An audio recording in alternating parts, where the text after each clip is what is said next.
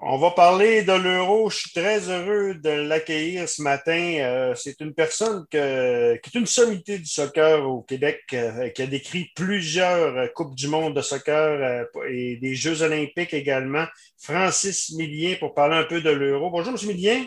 Bon matin. Très heureux de vous accueillir ce matin euh, euh, à Dan Radio Sport. je pense que je vais, vous, demander de collaborer une couple de fois durant l'Euro. Euh, notre, autre collaborateur, Benoît Lavoie, qui est une sommité maintenant dans la région, il ne pouvait pas ce matin. son emploi du temps était occupé. Mais on a un masse de sujets, puis je veux vous aborder ce matin avant l'Euro. Jérémy, ah, ah.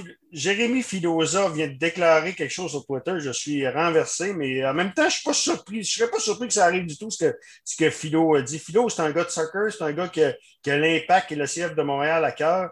Il dit ce matin sur Twitter qu'il resterait deux ans à au CF Montréal euh, dans la MLS. C'est ça, je ne serais pas surpris du tout, du tout, du tout que ça arrive. Moi, je pense que je veux avoir votre opinion là-dessus.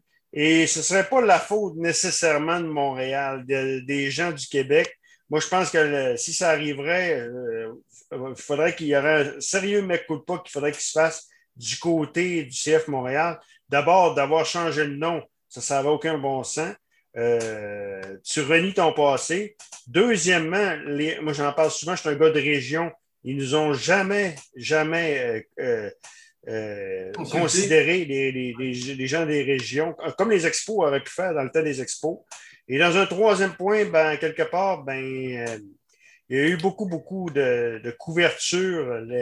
L'impact, c'est dur. C'était dur les avoir. C'est pas du tout. Moi, je fais affaire avec les Alouettes, puis je fais affaire avec, le CF Montréal, puis c'est deux mondes complètement différents.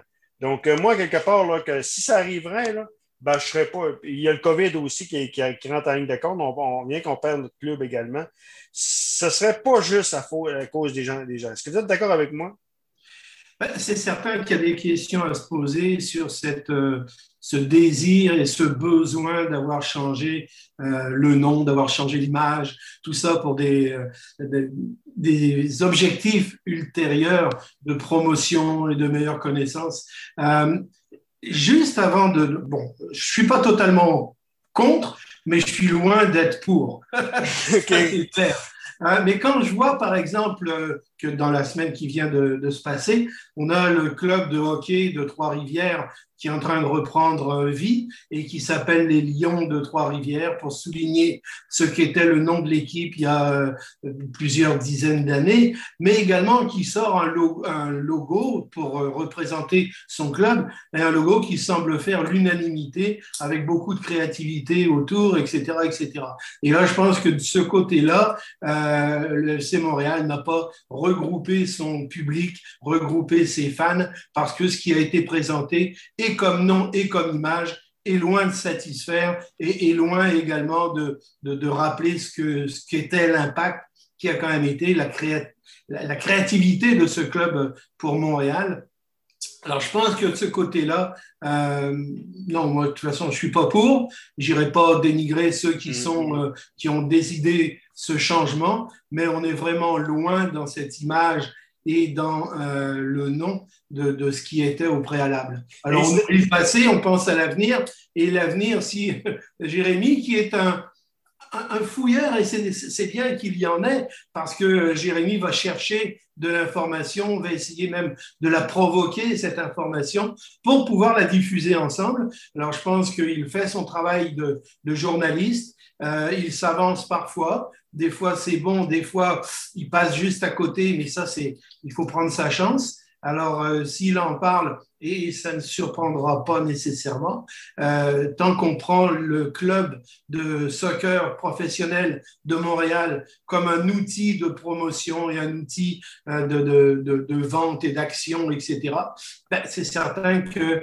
l'avenir n'est pas nécessairement le plus rose parce que euh, si l'intérêt est d'aller là où il y a des, sous et de retomber, ben, ils pourront toujours partir ben, ailleurs. c'est parce, que la, parce que la MLS, à un moment donné, le soccer aux États-Unis, ça va exploser, la popularité du soccer avec la mondiale en 2026. Et également, ben, quelque part, la MLS, euh, ils sont rendus à quoi? 24 équipes maintenant, ils veulent monter jusqu'à 28, 29. Il y a un processus d'expansion. Il y a tellement d'équipes, tellement de villes qui veulent une équipe de la MLS que quelque part, euh, à un moment donné, quand, tu auras fait le tour des équipes, il, y a des villes qui n'auront pas leur équipe, puis quand ils vont voir l'impact, euh, ben, le CF Montréal, qui écoute, je ne suis même pas sûr qu'on aurait 12-13 000 personnes actuellement. Avec toute l'histoire de ce qui se passe à Montréal, euh, la peur aussi que la COVID a généré, il y a beaucoup de monde qui vont avoir peur de retourner en public.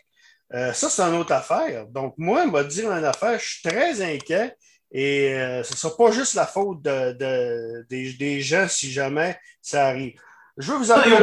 Si tu permets, on ne pourra pas reprocher, par exemple, à la famille Saputo de prendre ça comme étant un bien acquis et d'aller chercher le plus possible de, tout le travail et, les investissements qu'ils ont mis dedans pour récupérer ensuite certains, certains bénéfices, pour nous. Et, et ça, c'est tout à fait normal.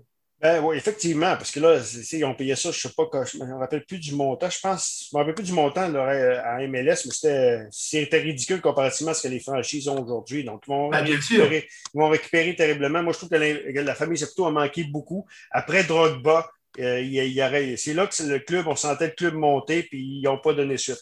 Mais on va parler de l'euro. Je vous appelle pour l'euro, M. Miguel. Oui. euh, il y a des gens qui disent, vous avez décrit des Coupes du Monde en masse. Les euh, analystes pas, pas décrit. Euh, pas décrit. Il y a des gens qui disent que l'euro, c'est mieux que le, la Coupe du Monde. Moi, je ne suis pas d'accord avec ça parce qu'il manque l'Argentine, il manque le Brésil. Oui, oui, oui. Non, non. je pense que. C'est deux grandes puissances. C'est trop facile à dire. De toute façon, dans l'euro, si vous voulez savoir qui va gagner cette année, je vais vous donner huit noms. OK. vous pouvez demander à qui vous voulez, tout le monde va vous donner les mêmes huit noms. Donc, sur les 24 qui vont être là, euh, il, y en a, il y en a quand même 16 qui sont des, des, effets de surprise qui pourraient se passer, mais qui ne sont pas des équipes qui vont nous assurer un bon spectacle et une, une qualité sur le terrain de haut niveau. C'est pareil à la Coupe du Monde, on va arriver à 32 équipes. Euh, ben, sur ces équipes-là, il y a toujours les, les 8 mêmes qui risquent de se rendre euh, en, en, quart de finale, mm. mais il y aura peut-être toujours une ou deux équipes surprises. Par contre, le troisième pays qui va représenter ou l'Afrique ou l'Amérique du Sud ou euh, l'Europe ou l'Asie ou n'importe où sera toujours moins bon que certains pays d'Europe ou d'Amérique du Sud qui, eux, sont plus ou moins toujours dans les huit qualifiés. Alors, c'est un peu la même chose. Les premiers tours sont rarement, rarement emballants.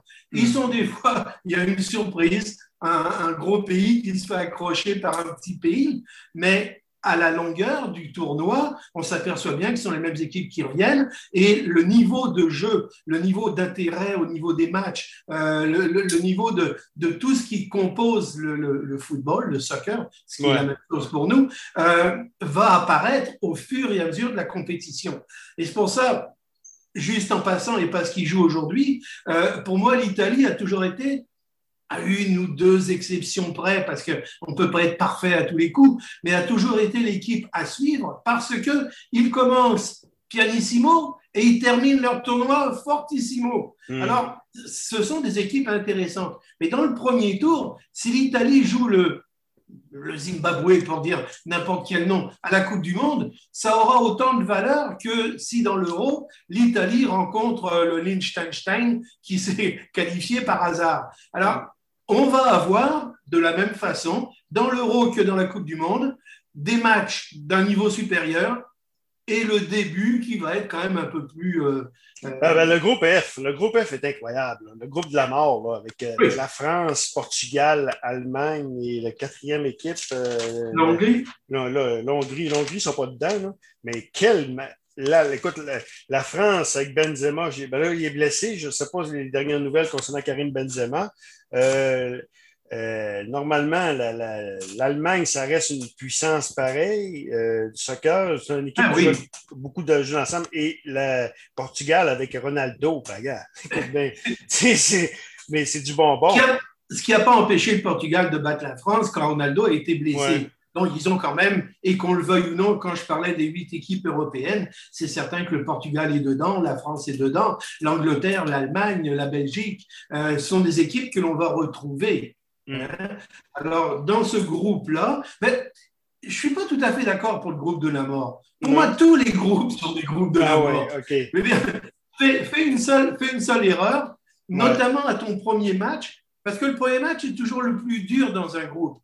Les équipes savent contre qui elles vont jouer et ont pris le temps de les analyser et de choisir leur effectif en fonction d'eux. Hmm. Alors, euh, si jamais tu fais une erreur contre un gros, c'est pas grave, mais si tu le fais contre un soi-disant petit, c'est plus embêtant. Dans ce groupe F, ouais, la Hongrie semble être l'équipe la plus euh, euh, facile à, dominer, mais il faudra quand même se méfier. Effectivement. les experts, moi je ne suis pas un expert, je, suis ça un petit peu. Euh, on prétend que l'Allemagne, euh, on prétend que euh, l'Angleterre serait l'équipe à surveiller et la Belgique. L'Angleterre a un passé quand même qui ont croulé. Donc, est-ce que vous voyez quand même l'Angleterre, l'Angleterre, ça pourrait être difficile? Ben, je, vais être honnête avec Ils sont à la maison? Ben, je vais, oui, c'est ça aussi, tu comprends? Il y a, il y a des, dans cet euro-là, il y a des circonstances qui font que des équipes vont jouer chez elles et d'autres vont devoir se déplacer pour y aller. Euh, il y en a qui ont des longs voyages à faire, il y en a qui ont des courts voyages à faire. Euh, donc, ça va influencer les résultats c'est certain. L'Angleterre qui va jouer chez elle plusieurs matchs, à Wembley notamment, c'est certain que ça aide un peu plus mm. que euh, le Portugal qui va se déplacer en Russie, par exemple. Hein, je donne des, des, exemples comme ça, là. Mais c'est certain que ça, ça va avoir une influence directe sur les résultats. L'équipe qui va se battre chez elle pour ne pas perdre a d'autant plus d'appui que l'équipe qui va se déplacer pour ne pas perdre, où les spectateurs n'auront pas nécessairement suivi, surtout en ce moment avec, euh, les Russes qui nous, qui, nous surveillent. L'Italie, euh, l'Italie, que ça avait été une catastrophe en 2018, n'avait pas participé à la Coupe du Monde, vous en avez parlé un peu. Euh, depuis ce temps, ben, il y a eu une réforme, je pense, et ils n'ont pas perdu si leurs six derniers matchs, je pense, ils, vont, ils sont sur une très, très bonne séquence. Est-ce que l'Italie, l'Italie, ça reste l'Italie. Hein? Et, voilà, l'Italie, ça reste l'Italie. Ils n'ont pas de gros, gros noms qui, euh, qui surplantent tous les autres partenaires de leur équipe. Ils ont donc une équipe un petit peu plus, pour moi, un peu plus soudée, un peu plus euh, euh, travaillante, un peu plus. Mais puis, puis l'Italie reste l'Italie, l'Allemagne va rester l'Allemagne. L'Allemagne fait toujours des résultats de, de même niveau. C'est très rare de voir une très, très, très, très, très, très, très bonne Allemagne et une très, très, très, très mauvaise Allemagne, ce qui peut malheureusement arriver à d'autres pays. Alors, on, a des équipes comme ça qu'il faut respecter. Les, statistiques leur donnent raison, d'accord. Le faux pas de l'Italie, la France en a eu un également, le faux pas, euh, et notamment en Afrique du Sud. En tout cas, chacun et euh, fait face à, certains résultats surprenants et décevants, mais à l'inverse aussi exaltants et, euh, et, mirobolants. Hein. Euh, et, ce qui fait la différence dans un match serré, c'est... Excusez. Oui, tout de suite. OK, on est en direct, excusez-moi. Donc, euh, Monsieur Millien m'avait prévenu, donc il n'y a aucun problème, c'est en direct. Oui, que j'aurais problème, Monsieur Millien, il n'y a aucun problème, c'est en direct. Moi, mon chien peut japper, attendez-vous. Donc, oh, oui, d'accord. mon épouse ne jappe pas. donc, c'est ça, on n'est pas dans un studio de TV. Il n'y a rien là, Monsieur Millien, vous n'avez aucun problème. Donc, on va y aller maintenant.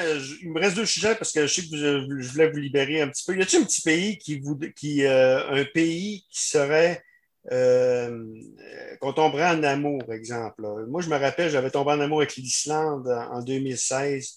L'Islande, un beau petit pays, 360 000 euh, habitants. Est-ce que vous pensez que l'Islande, y a-t-il une équipe qui pourrait être comme l'Islande?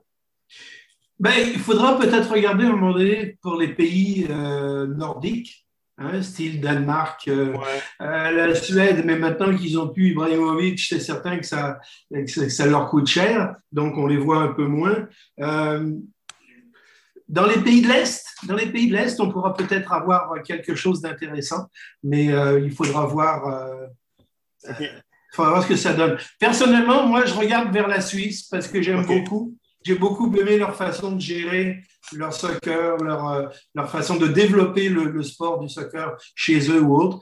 Et euh, bien sûr la Belgique, parce que je suis né à 35 km des Belges. Et pour moi, ça a toujours été, euh, j'ai toujours eu des amis de ce côté-là aussi. Alors, ce sont des équipes qui me fait plaisir de voir. Dernier point, M. Millien, l'équipe canadienne de soccer a des chances légitimes, je dirais légitimes, au moins depuis fort longtemps, des bonnes chances de se classer à la Coupe du Monde. Est-ce que euh, vous avez été en 86 à la dernière Coupe du Monde, la seule participation, vous étiez analyste. Ça avait été quand même pas si pire, je pense. Hein? Ça avait été très bien. La seule chose qu'il y a, on n'avait pas autant de puissance en attaque qu'on en avait au niveau de la défense et de cœur ou autre. On n'a pas été euh, déclassé dans, dans, cette Coupe du Monde-là. Malheureusement, il manquait peut-être euh, ce que l'on a actuellement, ce que l'on a actuellement, des marqueurs des, joueurs, des joueurs capables de marquer des Jonathan Davis. C'est ça, Davis. C'était qui le gros joueur en 86 Canada? Euh, Donc, on va vous laisser, Monsieur Millien, on va vous laisser. Vous allez m'expliquer. Monsieur oh, Millien, c'est pas plus grave que ça, Monsieur Millien. Euh, je suis un peu comme un défenseur qui vient d'être qui vient d'être déjoué par ma ligne arrière. Euh, euh non, donc, il y avait plusieurs. On va vous, Monsieur Millien, on va vous laisser, donc on, s'excuse, puis au plaisir de se reparler. C'est moi, moi qui m'excuse. Voilà, OK, on va, on va finir quand même, il n'y a pas de On va finir quand même. Donc, euh, l'équipe. La, seule chose, j'avais un, un, joueur de cœur, bien sûr, qui était Tino Lethierry, le gardien de but, qui était de chez nous, de Montréal et autres, qu'on avait euh, développé et qui a fort bien fait également dans, euh, dans cette Coupe du Monde et dans les qualifications.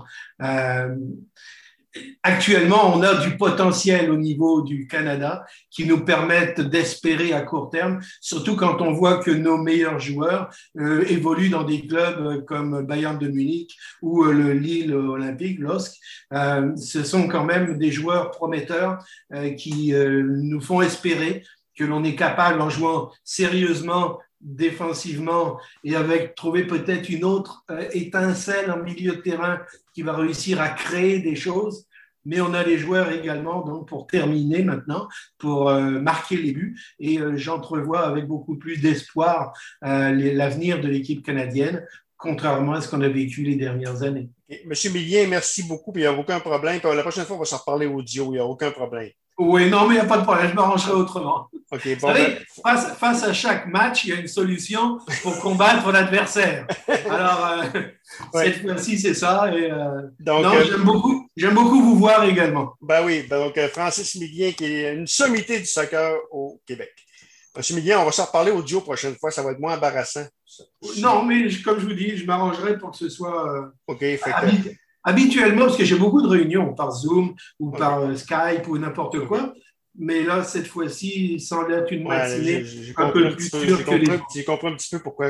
merci beaucoup, puis euh, on se reparle vendredi prochain, si vous le permettez. Ça ne va pas m'empêcher de, va pas empêcher de regarder les matchs à la télé. Et je me suis branché sur la France également pour avoir. On n'a même pas parlé des Français. C'est mon coup de cœur, mais regarde, on s'en reparle. OK. Ben, n'importe quand. Si je le sais la veille, c'est toujours plus. Tu sais, je veux dire, si tu m'avais dit à telle heure, je me serais arrangé pour qu'à telle heure, vraiment, je sois euh, disponible. Mais moi, si tu me dis ça la veille et l'heure à laquelle on va se parler, j'ai, euh, on va dire, j'ai l'habitude de me, de, de, mettre mon mur devant le coup adverse. OK. Bon, ben merci beaucoup. Merci. Au plaisir, au plaisir, Denis.